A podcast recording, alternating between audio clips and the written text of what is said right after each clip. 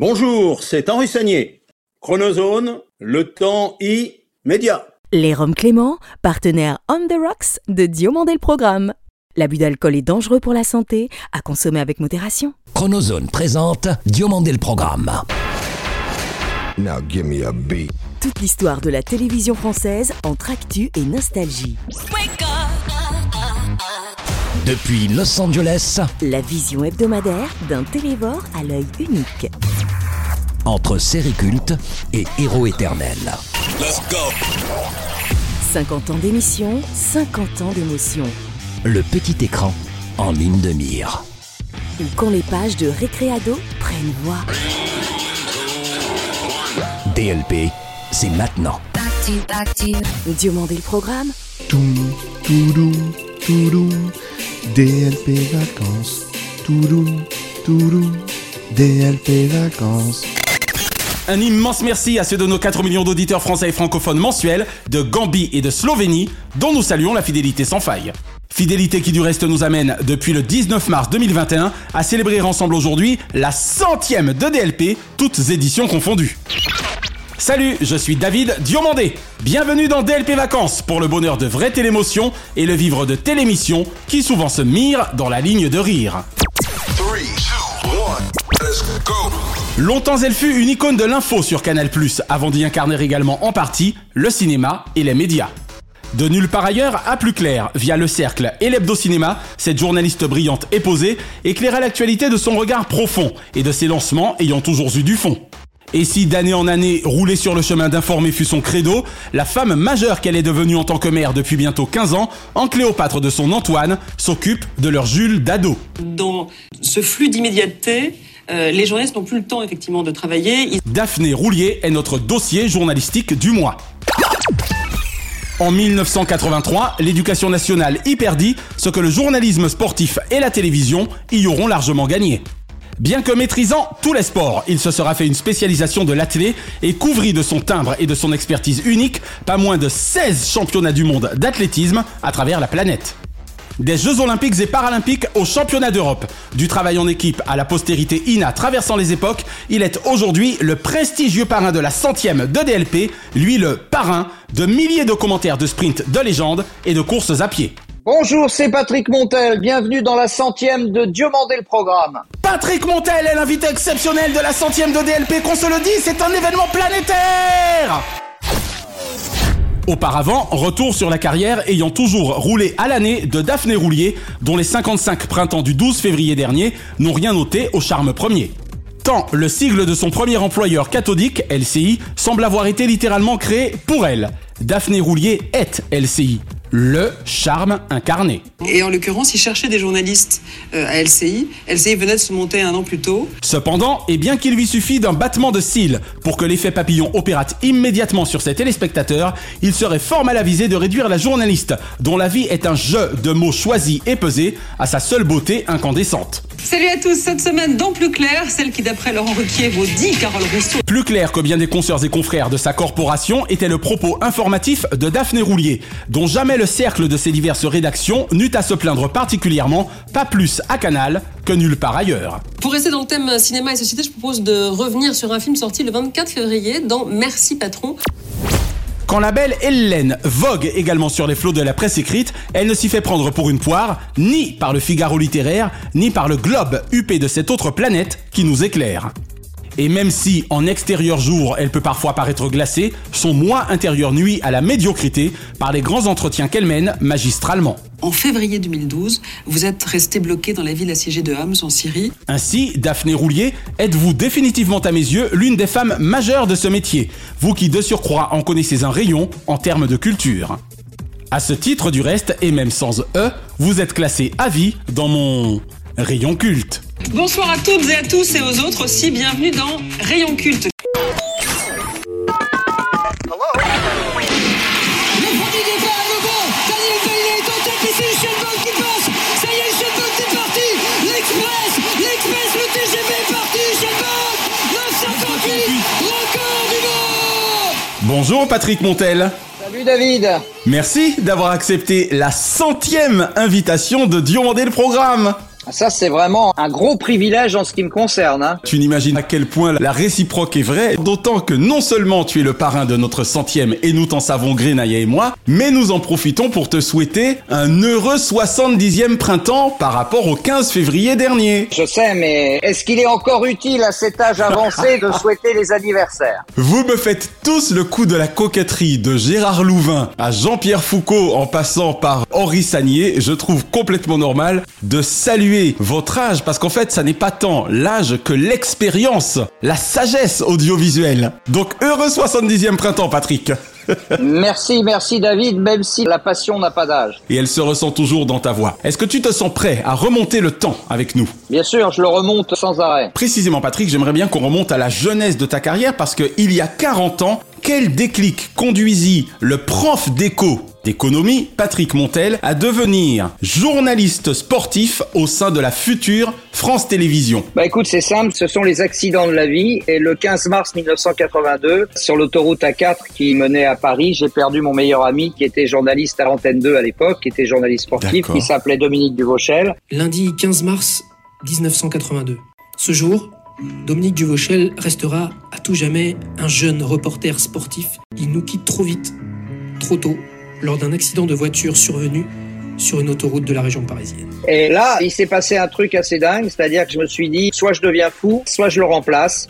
Et donc, euh, j'ai décidé de prendre la deuxième option et j'ai démissionné de l'éducation nationale. J'étais professeur d'économie. J'ai tout lâché. D'accord. Tu étais pourtant heureux dans ton domaine d'enseignant à l'époque, malgré tout? Ah, bah, j'étais le roi du pétrole, tu veux dire. D'accord. J'étais vraiment très très bien. En plus, j'avais enseigné trois ans en Afrique, en Côte d'Ivoire. Hey Le pays de mon père Et oui, oui, c'est pour ça que je te le dis. C'est génial. Exactement. Cinq ans en banlieue parisienne, j'étais vraiment très bien, mais ça a été une telle douleur, une telle souffrance que j'avais pas d'autre choix ça a été le seul moyen pour toi de la conjurer. De porter mon ami en moi, oui, et de faire en sorte qu'il vive avec moi, wow. puisque son corps ne pouvait plus l'accueillir. Donc c'est moi qui l'ai accueilli. Alors ça fait un peu drôle, mais c'est la vérité, et ça fait maintenant 38 ans que ça dure. C'est extraordinaire. Dominique Duvauchel. Oui. Un nom qui d'ailleurs parle forcément à certains téléspectateurs aujourd'hui. Bah obligatoirement, en plus à ceux qui aiment le foot, parce qu'il a un stade de foot à son nom à Créteil, puisqu'on avait créé une radio libre à Créteil tous les deux. C'est une radio qui donne la parole aux assos, en fait. C'est-à-dire que chaque association euh, à un créneau horaire, etc. Et qui sont assurés par des permanents de la radio,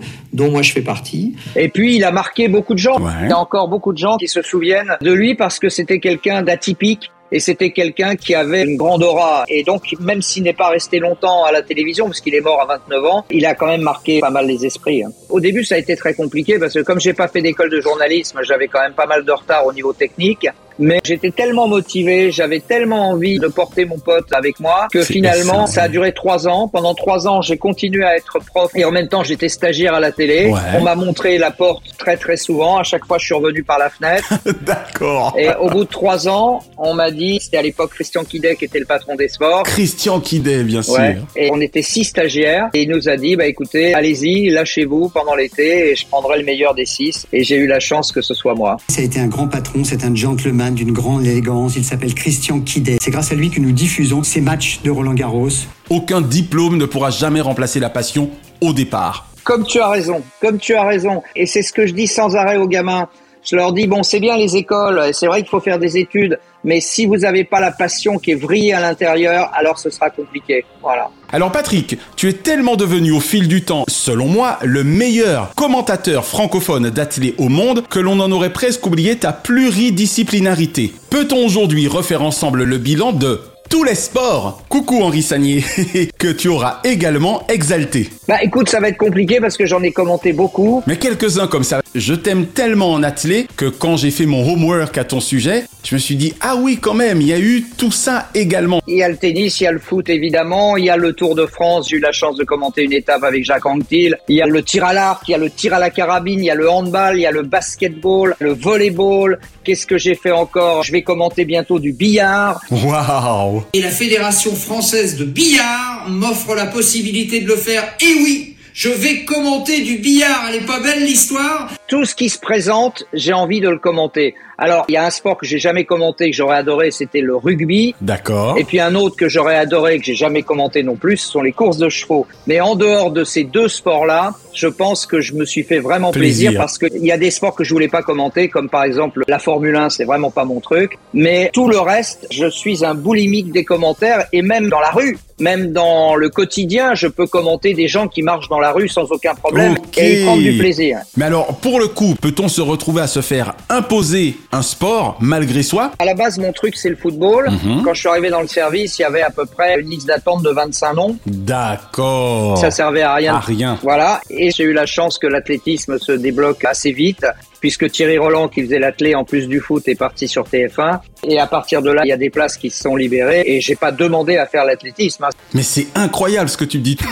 Serais-tu en train de me dire que on a la chance d'avoir en France le meilleur commentateur sportif d'athlé qui ait jamais existé par le plus pur des hasards? Sauf que je pense qu'il n'y a pas de hasard. C'est clair. Là, pour le coup, oui, on peut dire que c'est le hasard, puisqu'on peut pas expliquer pourquoi. C'est un concours de circonstances qui m'a amené vers l'athlétisme. Oui, bien sûr. Quelques noms comme ça qui devraient évoquer bien d'heureux souvenirs. Alexandre Boyon, Stéphane Diagana, Nelson Montfort et évidemment Bernard Faure. Notamment, ton esprit de camaraderie a-t-il toujours été évident dans l'art d'exercer le commentaire sportif? En fait, il faut faire la différence entre le journaliste et le consultant. Et j'ai eu la chance d'avoir les deux meilleurs consultants du monde. Bernard Faure d'abord, euh, qui est l'un de mes amis les plus chers, et puis Stéphane Diagana, qui est quelqu'un d'absolument extraordinaire. J'en profite pour embrasser mon ami euh, Bernard Faure, qui me manque beaucoup, mais c'est la vie. Après, Boyon, Montfort et tous ceux avec qui j'ai bossé, ce sont des collègues de travail avec qui j'ai eu plus ou moins de bons rapports. Je parle pas d'Alexandre ou de Nelson, mais globalement. D'accord. Après, c'est un problème d'affinité. Bien sûr. Mais dans le boulot, ça a toujours été une belle osmose et je les en remercie. Après, moi, j'ai eu, je sais pas combien, 15 consultants football avec qui j'ai pas eu les mêmes euh, Rapport. rapports amicaux. Mais Bernard Faure, c'est un ami incroyable et Stéphane, c'est quelque part une référence. Donc euh, voilà, j'ai été très très gâté. Stéphane, s'il avait gagné, ça aurait été un déferlement, non Franchement. Oui, bien sûr, bien sûr, ça aurait été euh, très mauvais pour, euh, pour l'athlétisme. Mais ce qu'il faut dire que les gens ne savent pas, c'est que sur un championnat du monde, sur les Jeux Olympiques ou championnat d'Europe, Ouais. on n'est pas quatre, hein, on est plus de 100. hein. Oui, vous êtes 60 ou 100. Non, voilà. 100, 100. Ah oui, d'accord. Voilà. Ouais, ouais, donc ça demande évidemment une coordination. Une logistique incroyable. Après, en ce qui concerne la préparation éditoriale strictement, c'est quelque chose qu'on fait entre journalistes, mais le plus important, c'est d'arriver à souder une centaine de gens qui viennent d'horizons très différents et qui n'ont pas forcément non plus les mêmes objectifs au départ. Donc la réussite d'un événement, c'est d'arriver à souder tout le monde. Exactement. Est-ce que vous vous retrouvez à 100 à faire la fête sur un vol commercial affrété pour l'occasion? Non, mais c'est bien ce que tu dis parce que en fait, on part euh, tous ensemble et d'entrée de jeu, il y a ce qu'on appelle un repas de production Oh. et ça, c'est extrêmement important parce que Pour la cohésion. c'est exactement ça. Et si le repas de production est réussi, on sait que l'événement va être réussi. Excellent. Et si le repas de production fonctionne mal, eh bien, euh, on peut se faire du souci parce que la cohésion d'un groupe, c'est absolument fondamental pour la réussite. Bien sûr. On parle souvent du journaliste, du mec qu'on voit à l'antenne et tout, mais la réalité, c'est que sans le technicien son, sans le réalisateur, sans le truquiste, sans la script, euh, t'as rien du tout. Hein. Je me souviens qu'à l'époque où je faisais encore de l'antenne, d'aucuns me trouvaient quasi ringard en remerciant la quasi-totalité de mes équipes techniques en fin d'émission, mais c'était un rituel parce que j'ai toujours considéré qu'on n'était rien en général dans la vie sans les autres et encore moins en télévision. Bah ça c'est la vérité parce qu'en radio tu peux toujours te démerder, en télé c'est juste impossible. Donc celui qui ramène la couverture à lui en télévision c'est quelqu'un qui a rien Qui n'a compris. rien compris, exactement. Bah non parce qu'il suffit que le son soit coupé et toi tu peux faire ce que tu veux, personne t'entendra. Hein. c'est clair. Idem d'ailleurs finalement en radio. Alors pour le coup, on est d'accord que quand on vous voit apparaître à l'écran avec cette espèce de bonne humeur légitime affichée, c'est peut-être parce que vous sortiez d'un excellent déjeuner ou d'une bonne blague juste avant la prise d'antenne. Oui, c'est vrai, mais bon, il faut savoir que dans d'autres circonstances, j'ai eu la même attitude avec des gens avec qui je serais jamais parti en vacances. D'accord.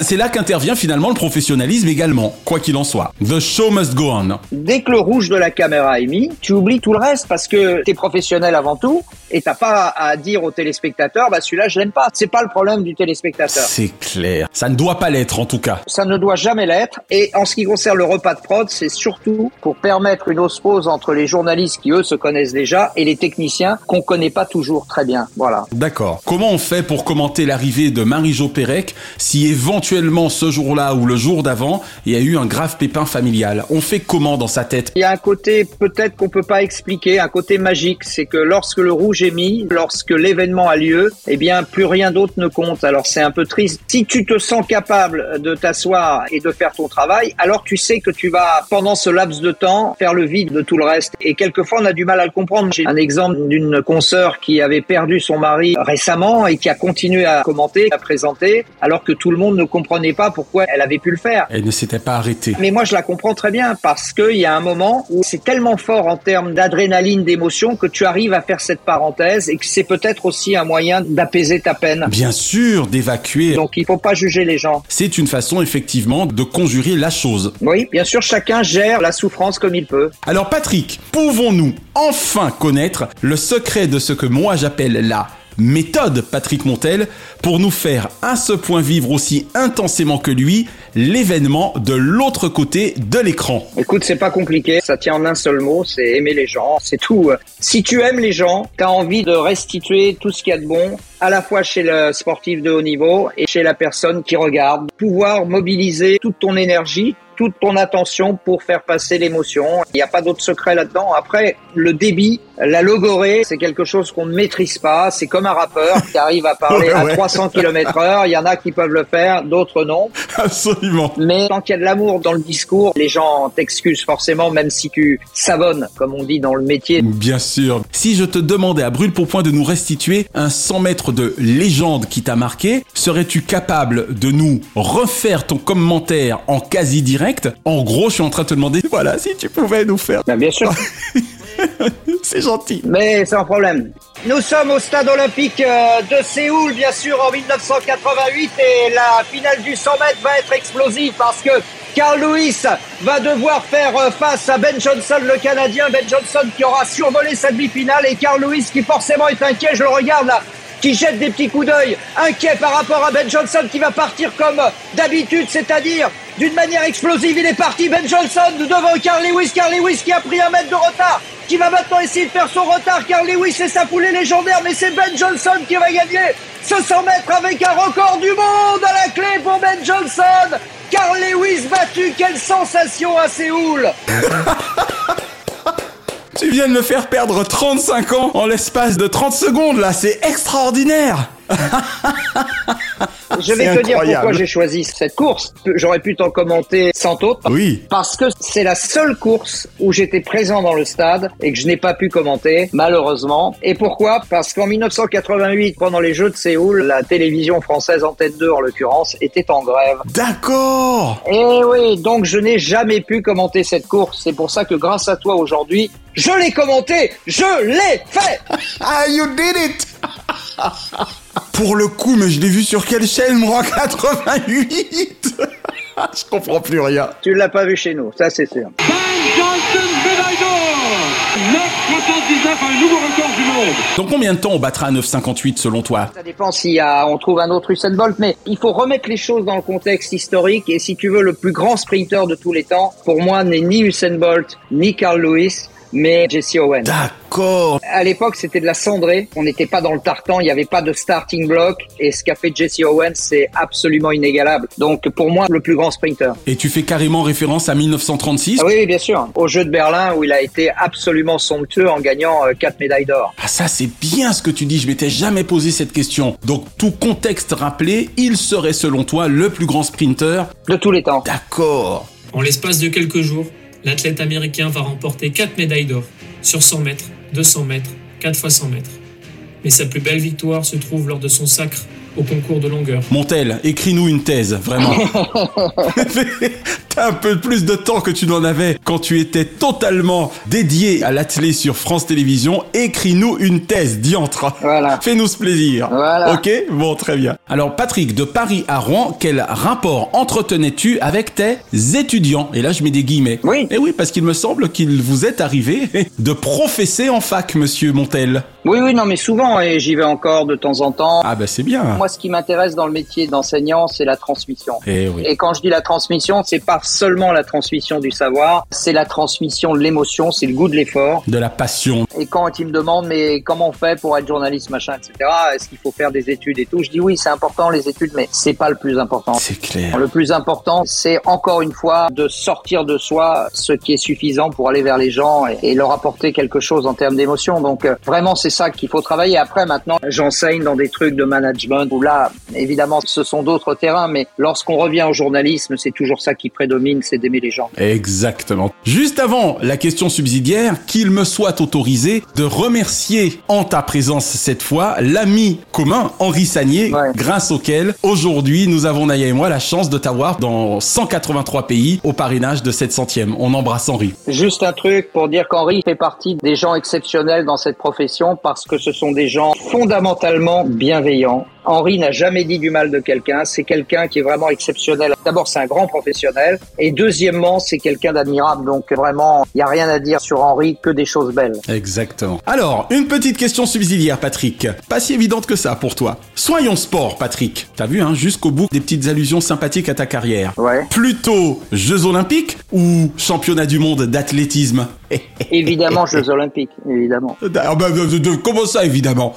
Mais parce qu'il y a une telle aura au titre olympique que tous les champions du monde seraient prêts à brader leur médaille mondiale pour avoir un titre olympique. Tiens, on va prendre le cas d'un titan comme Teddy Riner. Tu penses que Teddy aurait mille fois préféré un seul titre olympique à ses dix titres mondiaux? Je pense, regarde là, il est forfait pour les championnats du monde et il dit je mets le paquet pour Paris 2024. Paris 2024, c'est vrai. Et regarde Sergei Boubka, qui a été six ou sept fois champion du monde au saut à la perche et qui n'a été qu'une seule fois champion olympique à Séoul Olympique. justement. Et Sergei dit s'il n'avait pas été champion olympique, il aurait raté sa carrière alors qu'il a eu je ne sais combien de records du monde et sept titres mondiaux. Cet homme est un phénomène. Sergei Boubka, le soviétique, a en effet battu hier soir le record du monde du saut à la perche pour la sixième fois. C'est marrant quand tu vois que champion du monde, logiquement, il n'y a pas au-dessus. Bah si, bah si, il y a au-dessus, si si. Et tu crois vraiment que les champions olympiques de football sont ravis de l'être plus qu'être champion du monde? Non, parce que la Coupe du Monde de foot a protégé ses arrières. Ah. Et attends, pour être champion olympique, l'épreuve olympique de foot est réservée aux moins de 23 ans. Donc en Oh. fait, ils peuvent pas faire concurrence, tu comprends? D'accord.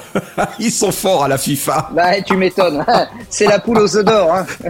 Ah, tu m'étonnes. Excellent. Donc, du coup, la réponse est catégorique, effectivement. Ah oui. Même si, évidemment, je sais que les championnats du monde d'athlée ne sont pas loin derrière, mais tu es définitivement JO avant tout. Ah oui, oui, bien sûr. Juste avant de passer aux questions télé, tu te doutes bien que je ne puis que te demander avec Naya quelles auront été tes Olympiades favorites? Incontestablement, Barcelone 92. D'accord. C'était un ravissement. Is there any specific reason? Oui, bien sûr. C'était des jeux humains. Mhm. C'était des jeux où on pouvait rencontrer les athlètes dans la rue, sur les ramblas, et notamment l'équipe américaine qui, pour la première fois, venait sur les Jeux Olympiques, l'équipe avec Michael Jordan, Magic Johnson, etc. Il faut tenir Oui Marie-Josée Pérez 48 secondes, 85 centièmes Donc, ça a été une fête extraordinaire et les Espagnols sont des gens magnifiques qui savent vivre, manger tard et faire la fête. Et puis en plus, il n'y avait pas de crise économique à l'époque. Euh, C'était vraiment une très très belle époque et Barcelone a magnifiquement réussi ses jeux. Bon écoute, on va maintenant, si tu le veux bien, repartir ou partir dans tes souvenirs télévisuels. Est-ce que tu te sens prêt? Ah ouais, bien sûr, toujours prêt moi. Alors Patrick, quelle ancienne série ou ancien feuilleton regardes-tu encore aujourd'hui ou serais-tu susceptible de regarder facilement? Amicalement vôtre. Hé The Persuaders. Ah oui, j'ai adoré. Avec Roger Moore, j'adorais le générique. C'était un générique qui était en avance sur son temps. C'est vrai. Puis ces deux potes qui sont frères dans l'amitié, ouais, ouais. Oui, et puis en plus que tout oppose à la base. Bien sûr. L'élégance british et le petit roublard américain, c'était pas gagné, hein Exactement. J'adore, j'adore. Oui, deux olives. De cette manière, vous les verrez s'entrechoquer mollement l'une contre l'autre. Je vous avouerai que le spectacle de deux olives s'entrechoquant mollement l'une contre l'autre est un plaisir dont je me priverai. C'est marrant parce que quand tu dis ça comme ça, du coup, on a presque l'image de Bernard et toi sur, sur un stade. C'est exactement ça. Moi, j'étais plutôt le roublard et Bernard plutôt le beau gosse. Donc amicalement vôtre, très bien. Quel était d'ailleurs pour le coup ton préféré d'entre Moore et Curtis? Si tant est que tu avais un préféré. Bah oui, celui qui me ressemble pas, c'est-à-dire euh, Roger Moore. hein. Il plaisait à toutes mes copines et moi j'étais l'amoureux transi à qui il arrivait jamais rien. Quoi. Qui avait du mal, tel Jean-Claude Duss, à conclure voilà, exactement. Sur un malentendu éventuellement, mais bon. Alors si je peux me permettre de te donner un conseil, c'est oublie que t'as aucune chance, vas-y fonce.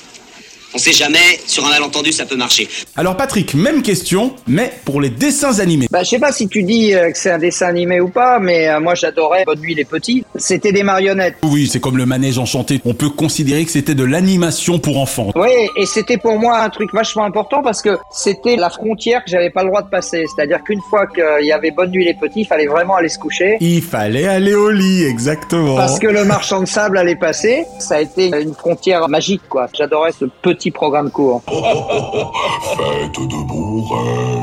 C'était déjà vachement bien fait, hein, à l'époque, par monsieur et madame Claude Lédu. Et il y avait dans le même genre un truc que j'adorais aussi, qui s'appelait les Shadocks. Oh, les Shadocks Avec Pierre Pied-Plus. Claude, exactement. Euh, Claude, Claude, excuse-moi. Claude Ouais, ouais, Pied-Plus. y a pas de mal. Et il y avait un côté fantastique et un côté complètement déjanté et absurde Exactement. que je trouvais formidable. Les Shadok et les Gibis, qui vivent sur des planètes différentes, ont décidé d'aller sur la Terre. Ça a été la réponse de notre invitée Mireille Dumas le 7 octobre de l'an dernier. Tu vois Elle aussi adore les Shadocks. Ah ouais. Tu te souviens, Patrick, de la chanson mythique de Nounours quand il rejoignait Nicolas Pimprenel? Écoute, je sais pas, c'était quelque chose comme Pom, pom, pom, pom, je suis bien content de voir les petits-enfants. Je suis bien content de voir les petits-enfants. Oui, mais tu peux faire aussi une variante avec pom pom pom, je suis bien content de manger des pommes. Mais là, c'est Chirac, tu vois. ah, tu m'étonnes. Chirac 95. voilà, exactement. Mangez des pommes Ah, c'est excellent. Bonne nuit les petits, Nicolas Pimprenel, Ouais. le marchand de sable, qui s'appelait comment Je sais pas. Je trouvais ça étrange d'ailleurs à l'époque en tant que gamin. Il l'appelait le patron. Ah oui, tu vois, c'est pour ça que je m'en souviens pas parce que j'ai toujours été plutôt l'ouvrier, moi. Excellente réponse. Alors, quel animateur kiffes-tu le plus actuellement, Patrick, ou as-tu le plus kiffé par le passé? Bah, incontestablement Gérard Rolls, qui est quelqu'un de magnifique. Gérard a inventé une nouvelle écriture du journalisme sportif. Il venait Ouais. derrière les dinosaures Chapat, Couder, Roland. Donc là, tu es en train de faire référence notamment à Stade 2, hein, j'imagine. Oui, c'est vrai, Robert Chapat. euh, C'était, vous l'avez dit, euh, un tournoi non officiel. C'était un tournoi sur invitation. À Stade 2 et au 13h aussi, Mhm. parce qu'il a présenté le 13h. Exact. C'est quelqu'un qui a présenté les émissions avec énormément de décontraction, en donnant au sport les valeurs qu'il fallait lui donner, c'est-à-dire des valeurs morales, c'est sûr, mais aussi du plaisir, de la joie. Le sport, c'est pas un enterrement. C'est vrai. Gérard a inventé des formules, le sport, ça a l'air con aujourd'hui, mais ça a été quelque chose qui a parfaitement fonctionné. Et puis Gérard, c'est quelqu'un, encore une fois, de gentil, qui dit jamais de mal de personne, qui suit sa route et qui est admirable avec tout le monde.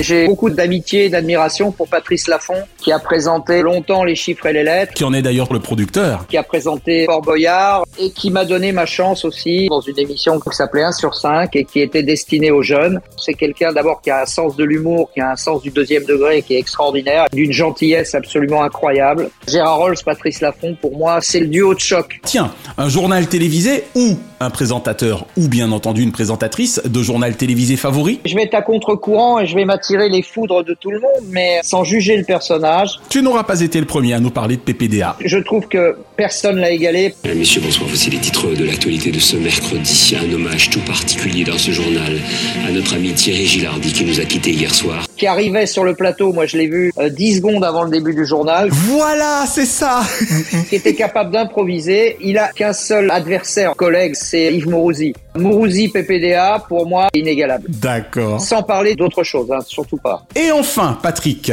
tout genre confondu, quel est le nom de ton programme favori de tous les temps Les nuls Oh Les nuls avec Alain Chabat et Bruno Carrette et... Chantal Lobby et, et Dominique. Farrugia. Voilà, non, franchement, ça a été une claque incroyable, incroyable. Franchement, une forme d'irrévérence qu'on retrouve plus maintenant, mais une irrévérence intelligente, quoi. Ça, c'est clair. C'était magnifique. Ouais. Et avec une admiration vraiment sans borne pour Alain Chabat, quelqu'un qui, en toutes circonstances, arrive à me faire rire, quoi. Donc, ce qui est quand même le plus dur, de faire rire les gens, pas moi.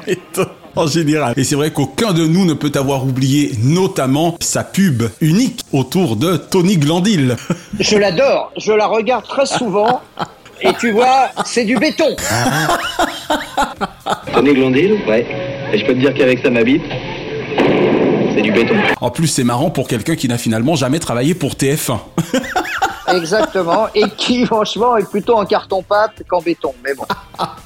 Juste avant de te laisser, Patrick, je ne puis que te demander ton sentiment sur ta participation à notre centième. Eh ben, écoute, j'ai retrouvé tout le potentiel des Antilles. Tu sais que les Antilles ont fourni énormément d'athlètes de haut niveau à l'équipe de France, que ce soit la Martinique ou, la, Guadeloupe. Et Eh bien là, j'ai trouvé que vous aviez dans cette émission quelque chose de Marie-Jo Pérec, de Christina Ronde, de toutes ces reines qui m'ont enchanté. Wow. J'ai passé un merveilleux moment et surtout, je suis tombé sur quelqu'un qui connaissait vraiment, vraiment bien la télé. Et ça fait plaisir à un moment où les souvenirs s'effacent, à un moment où on se souvient plus très bien, on est plus dans l'immédiateté. Exactement. Eh bien, qu'on puisse se rappeler, qu'on puisse se souvenir, qu'on puisse rendre hommage à des gens qui sont disparus depuis longtemps. Je trouve ça magnifique. Voilà, bravo. Patrick Montel, merci d'avoir répondu aux questions de ce centième DLP. Merci à toi, merci à Naya et longue vie à Diomandé le programme. Bienvenue dans les jeux de vainqueurs. À Diomandé le programme et DLP Vacances, on a toujours un coup d'avance. Dès le vendredi 30 décembre dernier, lors de la vague précédente de DLP Vacances, nous vous annoncions déjà les jeux de vainqueurs du 17 février suivant. Et précisément ce week-end, nous voici à quelques jours à peine du retour sur TF1, et pour la énième fois, du jeu culte des années 90, Une famille en or.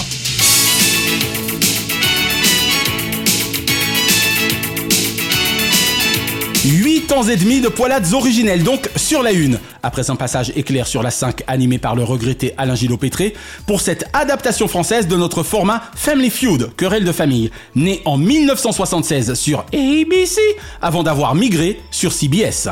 On your marks. Let's start the family feud. Que d'animateurs cultes à l'époque pour cette marque cathodique proustienne. Les regrettés Patrick Roy et Pascal Brunner, Si vous me donnez les mêmes réponses, on entend euh, un petit signal sonore qui est celui-ci. mais aussi Bernard Montiel et Laurent Cabrol. Bon, bravo à vous, toutes nos félicitations. Ils en auront vu défiler des familles pour le meilleur et pour le rire, autour de réponses parfois farfelues à des questions l'étant souvent tout autant. Sur quoi peut-on être à cheval? Angélique. Sur un cheval, tout simplement. Alors on va la garder aussi celle-là. Mais une chose est certaine, ces batailles amicales entre deux familles et deux fois cinq membres liés par le sang ou l'amitié ont toujours été festives et sans esquive. Il faut dire que trouver à chaque fois le plus grand nombre de bonnes réponses en rapport avec un panel de 100 Français représentatifs de la population donnait lieu à autant de rigolades que ponctuellement d'engueulades, myriades d'estocades, mais jamais d'empoignades. On regarde. Je sais plus quoi dire. Je ne sais plus quoi penser parfois. Tous, autant qu'ils sont ou qu'ils furent, auront imprimé ou impriment encore leur personnalité et leur amour du métier auprès de ce jeu familial et convivial dont le lien filial avec les téléspectateurs de TF1 passe depuis le 9 juillet 1990 par le capital novateur de Jacques Antoine, créateur génial. Et c'est ainsi Camille Combal, Trublion 3 étoiles, qui s'y colle depuis le 31 août 2021 de manière amicale et qui dès ce mardi 21 février prochain sera de retour à 23h40 avec un nouvel épisode d'une famille en or en mode nocturnal.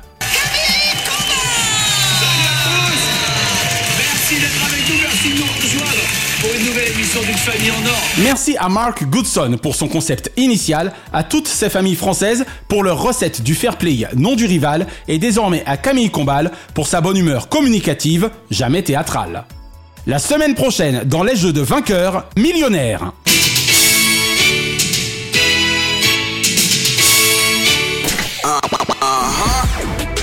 Depuis 75 ans environ, la télévision française toujours donna la chance aux chansons et mit les musiques au cœur de ses génériques. Du petit conservatoire de Mireille à The Voice, si la voix porte dans la petite lucarne, les notes également en cohorte y ont tout leur charme. Déportés au petit écran, DLP Vacances fait ses gammes et vous raconte la rencontre entre des musiques et des téléspectateurs ayant à cœur d'associer leurs émissions à des émotions. Mardi 10 janvier dernier, hélas, dans l'anonymat le plus total pour ce qui concerne France 2, l'une des émissions musicales les plus mythiques de la télévision française, avec Les Enfants du Rock, soufflait ses 30 bougies. Goupillé par Nagui, dégoupillé par Pulicino. Depuis donc le 10 janvier 1993, elle aura reçu et continue de recevoir les artistes majeurs de la scène musicale française et internationale. Après que Diomandé le programme eut consacré un dossier à Nagui, à Taratata, puis le 10 février dernier à Gérard Pulicino, Music Zacker est aujourd'hui fier de célébrer le générique de Taratata.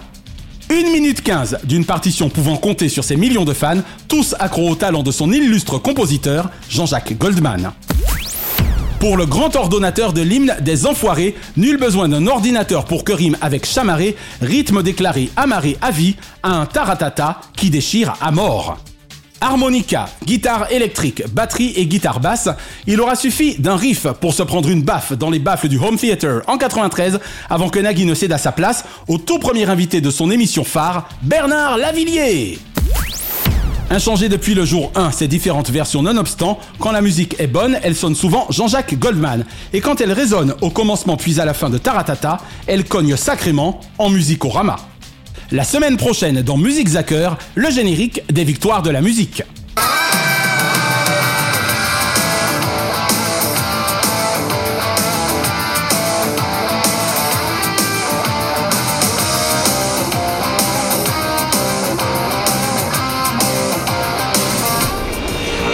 Et l'info TV de la semaine concerne la soirée événement du 21 février prochain sur France 2, entièrement consacrée à Hitler et sa folie meurtrière. Apocalypse, le crépuscule d'Hitler. Tel est le titre retenu par les auteurs, réalisateurs de ce double documentaire attendu, Isabelle Clark et Daniel Costel, dont les deux parties seront successivement diffusées à compter de 21h10. Selon les informations révélées par nos confrères de Jean-Marc Morandini.com, le premier épisode aura pour titre Le Grand Choc et débutera historiquement à l'été 1943. Puis à 22h, rendez-vous avec le second volet intitulé Le Dernier Acte, qui commencera à partir de janvier 1944 jusqu'à ce 30 avril 1945, historique. Entre recherche d'archives dans le monde entier, restauration numérique HD ayant fait appel aux dernières technologies, historiens spécialisés et minutie reconnus de leur travail, Isabelle Clark et Daniel Costel poursuivent ainsi avec ces deux nouveaux opus le colossal travail de mémoire de leur collection Apocalypse, dont la réputation n'est plus à faire.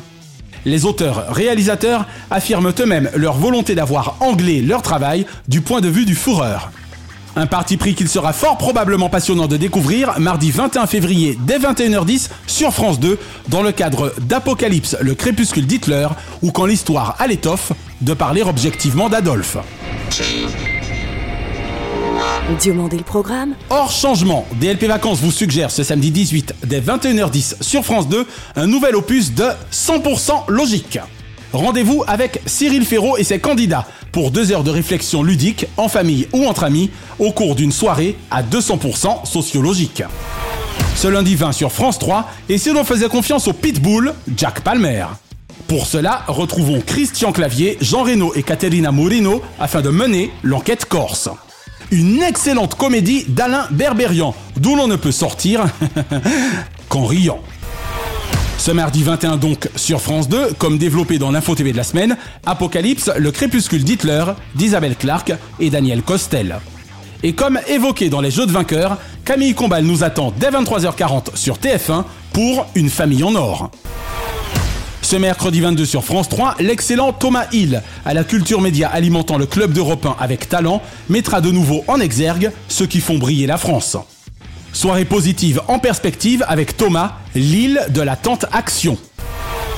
Et ce vendredi 24, toujours sur France 3, 300 cœurs chantent les plus belles chansons de Daniel Balavoine. Pléthore de guests autour d'eux, parmi lesquels Florent Pagny, soprano et Kenji Girac, afin de célébrer celui qui aurait eu 71 ans le 5 février dernier. Deux mots également de la 48e cérémonie des Césars sur Canal à l'animation chorale inédite par l'Académie des Neufs de Leila Bekti, Jérôme Commandeur, Emmanuel Devos, Jamel Debbouze, Léa Drucker, Aïe Aïdara, Alex Lutz, Raphaël Personnaz et Ahmed Silla. Et sur TMC, le documentaire Jean-Pierre Pernaud, un an déjà, même si on rappelle qu'il nous a laissé un 2 mars. Petit clin d'œil enfin à la magnifique carrière de commentateur de Patrick Montel, meilleur commentateur sportif du monde durant plus de 35 ans et invité exceptionnel de DLP Vacances cette semaine pour la centième 2.0 de votre magazine média favori. Du 7 au 14 août 1983, puis jusqu'au 18 mars 2018, l'ancien complice de Bernard Faure, Nelson Montfort, Stéphane Diagana ou Alexandre Boyon fit montre d'un talent unique dans la profession. Des championnats du monde d'athlètes aux Jeux Olympiques, via les championnats d'Europe, les Jeux Paralympiques ou les grands meetings planétaires, il ne fut un rendez-vous de la planète athlétisme qui échappa à l'art et la manière de monter son à mesure des foulées de la course. Carl Lewis, Christine Aron, Maurice Green, Kathy Freeman, Ben Johnson, Patricia Girard, Frankie Fredericks, Marion Jones, Christophe Lemaître, Bruno Marie-Rose, Atto Baldon, Stéphane Diagana, Merlène Oté et évidemment Marie-Josée Pérec et Usain Bolt, pas un nom de l'univers sur Terre le plus rapide au monde après le guépard n'ignore le pouvoir de la voix de Patrick Montel. Je n'ai rien raté de ces courses tant que je vivais à Paris ou à Fort-de-France. Et je parie ma bourse. Attention, je n'ai pas dit mes bourses. En affirmant sans crainte qu'il est le commentateur le plus fort de France. À l'atelier, ce Cardisson est aux interviews, Drucker et Foucault aux variétés, ce que Pernod fut à l'info des régions, Dorothée à la jeunesse et Sinclair à l'info de fond. Merci Patrick pour tes 35 années de bons et loyaux services publics au plaisir indescriptible et merci de ta présence en la semaine de ton 70e anniversaire au symbole indicible. Chaque semaine, nous concluons votre rendez-vous 100% télévision avec les bougies de ces héros. Et comme le performait si merveilleusement notre Johnny National, pour lequel vivre pour le meilleur n'était une vaine promesse, quelques cris de joie pour allumer le feu de la vie donnent également l'envie d'entendre.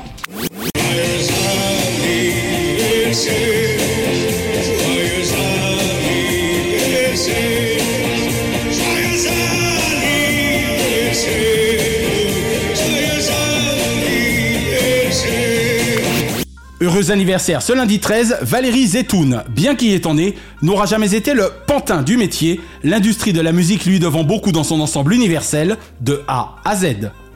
Et Céline Géraud, Téléfoot, Stade 2, Automoto, la sixième dame Céline est loin d'être une énième dame en télévision et radio. 55 fois bravo pour tous vos titres en judo individuel et en équipe et pour tous ces duels épiques dont tout le club sport où vous avez des tatamis, pardon, des tas d'amis, vous saigrez. Ce mardi 14, Anne-Gaëlle Riccio. Vous qui, aux côtés de Cyril Hanouna, aurez su rire contre le racisme, 45 fois merci de votre présence, toujours Riccio bonne humeur. Également grâce à vous, Fort Boyard, c'est devenu culte. Et Raphaël Ricci, prof d'expression scénique pour certains, ayant fait preuve d'expression cynique pour d'autres, en tout cas à l'épreuve des impressions iniques, notre culte Raffi, anti-star académique. Ce mercredi 15, Jane Seymour. Cinéma, télévision, peinture, peu importe la forme d'art, tant que son expression dure. Jamais solitaire dans son parcours méritant, James Bond lui-même trouve ce dernier palpitant. Patrick Montel. 35 années d'une carrière journalistique exceptionnelle pour le meilleur commentateur sportif d'athlée nommé Patrick Montel Toujours au micro lors des plus beaux duels, méritait meilleure fin professionnelle pour telle carrière en dentelle. 70 fois bravo Patrick pour ta présence fidèle au cours de 16 championnats du monde d'athlétisme souvent irréel et merci de ton parrainage immatériel pour la centième d'un DLP aux plus de 4 millions d'auditeurs mensuels. Et Elodie Frégé. J'aime la fille de l'après-midi autant que la femme des grandes causes. Près de 20 ans après, Michal Kwiatowski doit encore se rappeler sa M Elodie du bonheur, ayant 500 000 bonnes raisons de défier avec elle le jeu des 7 erreurs. Ce jeudi 16, Elisabeth Lévy, celle qui veut en finir avec la pensée unique, rétorque souvent au maître censeur Causeur toujours, tu m'intéresses. Patricia Loison, au plan international comme pour l'ONG éponyme, Patricia ou la Loison d'or de l'info. Et Valérie Trierveller, si à Paris match un temps, au cœur du palais, ce fut plutôt catch à plein temps. Ce vendredi 17, André Dussolier, moi qui suis encore un cœur en hiver, même à Los Angeles, mon crime serait de taire mon admiration pour cet acteur immense, toujours en plein feu des projecteurs, d'un cinéma qui l'encense, la réciproque étant vraie. Et David Douillet, Goliath des tatamis, ce géant ayant des tas d'amis, sera sans aucun doute aux côtés de Teddy pour le soutenir comme nous à fond pour son Paris 2024.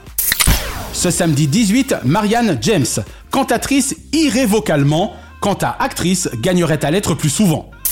Et ce dimanche 19, Stevie Boulet, sans doute le plus canon, Boulet, des Lofters, et le moins con d'entre eux, After. Et Millie Bobby Brown, concentrée de talent et à peine 18 ans, Son succès depuis bientôt 7 ans au sein de Stranger Things n'est la chose la plus étrange, chère Enola Holmes. Sacré Millie, présente dans des vidéoclips dont les watts sonnent. Une pensée enfin pour les cultissimes Gérard Rinaldi, Bernard Rapp, Philippe Corsan et Patrick Poivet, qui étaient nés respectivement les 17 février 1943, 45 et 48 et le 18 février 1948. La semaine prochaine, Eric Nolo, ancien meilleur chroniqueur dont n'est pas couché, coex avec son homonyme. Sniper littéraire sans concession, dès lors qu'il s'agit de balancer à Paris critiques avec passion, sera l'invité de DLP Vacances. Et nous consacrerons notre dossier à la magnifique aventure des Césars, qui connaîtront leur 48e cérémonie vendredi 24 février prochain sur Canal+. Retrouvez l'intégralité des épisodes de Diomandé le Programme et DLP Vacances sur votre plateforme de podcast favorite et abonnez-vous à nos Facebook et Instagram Diomandé le Programme. À l'image de Drucker à l'ouvrage que vous êtes de plus en plus nombreux à suivre. DLP Vacances est produit par Crimson Corp Burbank, Californie et intégralement monté, mixé, réalisé et bichonné par The Best, Naya Diamond. Notre gratitude depuis la côte ouest à Fabrice Lana, Sylvain Morvan, Thierry Burtin, Jean-Guillaume Dufour, Laetitia Berry, Dundee et Dave Marsh, Mr. Splat.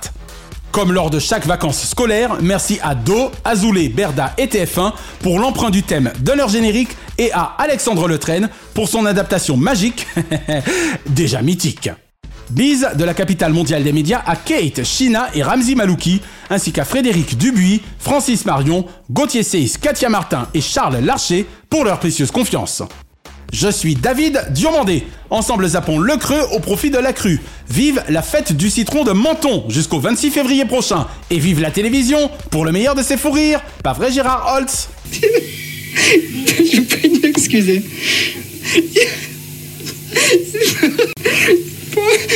Je crois qu'on va terminer le journal.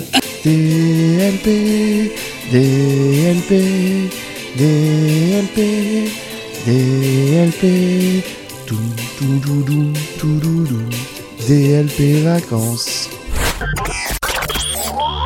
Chronozone, le temps immédiat.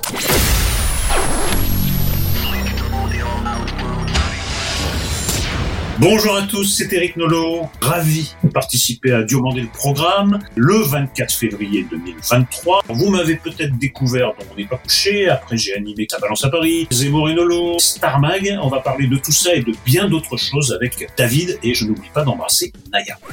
On se retrouve le 24 février dans Diomandé le programme et ce sera pour ma part avec le plus grand plaisir. Merci d'avoir apprécié Diomandé le programme avec les Roms Clément. L'abus d'alcool est dangereux pour la santé, à consommer avec modération.